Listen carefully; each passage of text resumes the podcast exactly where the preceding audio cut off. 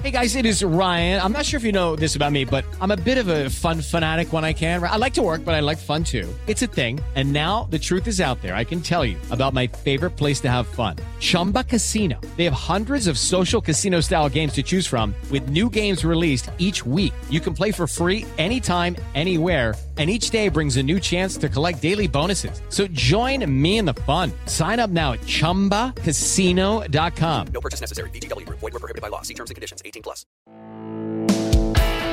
Este es el podcast de Alfredo Romo. 889noticias.mx Platiquemos acerca del Consejo Ciudadano que llegó, por cierto, a un millón de atenciones psicológicas y también jurídicas. Y esto es muy importante. ¿Por qué? Porque se dice fácil, pero déjame decirte que la situación es bastante compleja de por sí en cuanto a todo lo que tiene que atender el Consejo. Decirte, entre otras cosas, que la situación en este sentido es interesante porque hay mucho que platicar en cuanto a qué representa ese millón de llamadas atendidas. Claro, simplemente representa un millón de personas tal vez que requieren de alguna asistencia, pero ¿para qué hablan las personas al Consejo Ciudadano? ¿Qué es lo que buscan? ¿Qué temas son los que tratan? Por ejemplo, ¿qué necesidades tienen? De menor a mayor, hablaron acerca de protección a jóvenes, migrantes y migración, personas en situación de calle, diversidad segura, violencia escolar, que por cierto se puede traducir como bullying, obviamente, servicios, transporte, emergencias, solicitud de verificación del INVEA, adicciones. ¿Cómo ves? Y estos son solamente algunos de los temas que, por cierto, tuvieron menos interés. ¿Cuáles fueron los más interesantes? Bueno, le doy la bienvenida al doctor Salvador Guerrero Chiprés. Doctor, ¿cómo está? Encantado de saludarte y de escuchar tu, pues, tu introducción, porque razonablemente y con precisión corresponde con lo que hemos recibido en estos tres años y medio. Y hay que señalar que el Consejo Ciudadano ha establecido esta plataforma de diálogo con la ciudadanía que le permite ubicar, te menciono dos ejemplos, tú ya mencionaste varios, pero te menciono dos.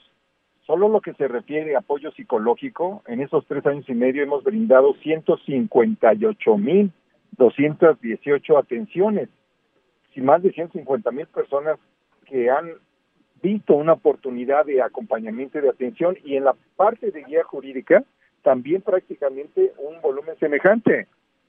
Yo, en cuanto recibí la invitación, me di cuenta y dije, quiero saber por qué las personas hablan en Consejo Ciudadano. Los temas que más le piden platicar, doctor, ¿para qué hablan las personas? ¿Qué necesidad tienen? Platíqueme.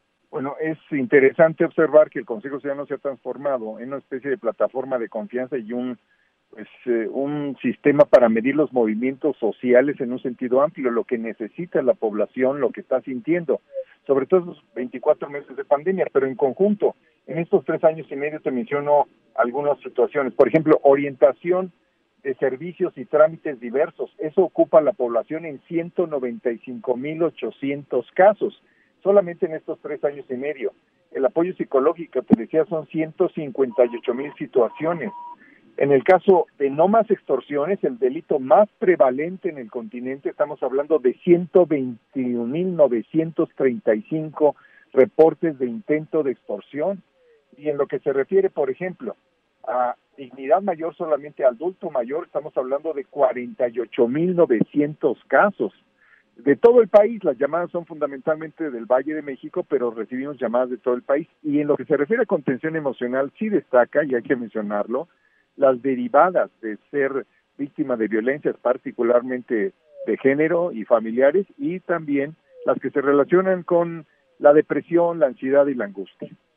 Muchas personas se preguntan, doctor, ¿de quién depende el Consejo Ciudadano? ¿Quién encabeza, quién guía, quién aconseja el Consejo Ciudadano?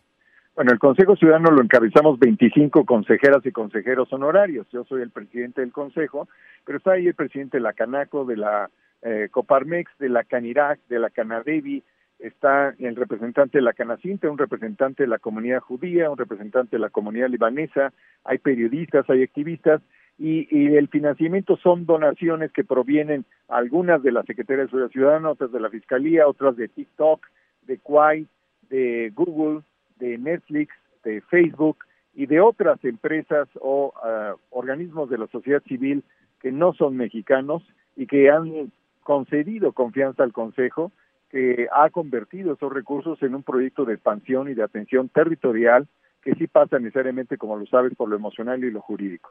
Claro, claro. Doctor, un punto importante, este millón se me hace muy celebrable, de antemano a usted y a todo el equipo, muchas felicidades.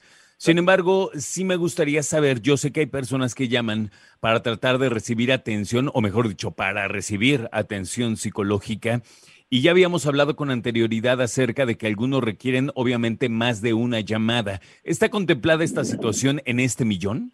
Es correcto. El total son es un millón de atenciones, es decir, hay un porcentaje, digamos, relativamente menor, digamos entre el 4 y el 5%, que son personas que en dos ocasiones o más eh, tuvieron una atención por parte del Consejo. Pero lo que se refiere al 97, 96% restante son personas que han acudido una sola vez a las atenciones que ofrece el Consejo Ciudadano, que son gratuitas, que están disponibles 24/7 y que en contraste con lo que teníamos en 2018, que era una sola sede, ahora tenemos cuatro. Tenemos un espacio en Iztapalapa, una casa bastante grande, una en Benito Juárez, que también está de muy buen, de buen tamaño, una en Azcapotzalco y abrimos un módulo de atención en donde hay con mucha frecuencia llamadas de intentos de extorsión, que es la central de abastos, y donde la presencia del Consejo, la colaboración con la policía y la Fiscalía, así como las autoridades ha disminuido la extorsión. Entonces, sí estamos en esa situación de respaldo territorial, telefónico, digital también. Ahora, me queda este minutito que me queda, me encantaría que para las personas que no conocen el trabajo, nos invite o los invite para que sepan exactamente qué hacen, doctor, por favor. Claro que sí. Bueno, tenemos una línea de atención que es el 55 55 33 55 33, es la principal. Y ahí lo que ofrecemos es contención emocional y también guía jurídica para personas que han sufrido algún tipo de situación traumática, incluida y destacadamente el haber sido o estar a punto de ser víctimas de algún delito. Entonces ofrecemos sobre todo subrayo, contención emocional, guía jurídica, podemos acompañarlos, abrir una carpeta de investigación y sobre todo reivindicamos el empoderamiento del ciudadano y también, por supuesto, un sentido de orden, de justicia, de manera tal que se favorezca la denuncia y con eso se contribuya a disminuir la impunidad. Esa es básicamente la misión del Consejo. Ya nos dice el doctor Salvador Guerrero, se está volviendo una referencia, obviamente en primera para la atención, pero en segunda para la estadística y para la dinámica de la Ciudad de México. Doctor, felicidades nuevamente, espero platicar pronto con usted y que le vaya muy, muy bien. Gracias por tu generosidad. Buenas tardes. Gracias. Muchas gracias. El doctor Salvador Guerrero Chiprés. Escucha a Alfredo Romo donde quieras. Cuando quieras. El podcast de Alfredo Romo en 889noticias.mx.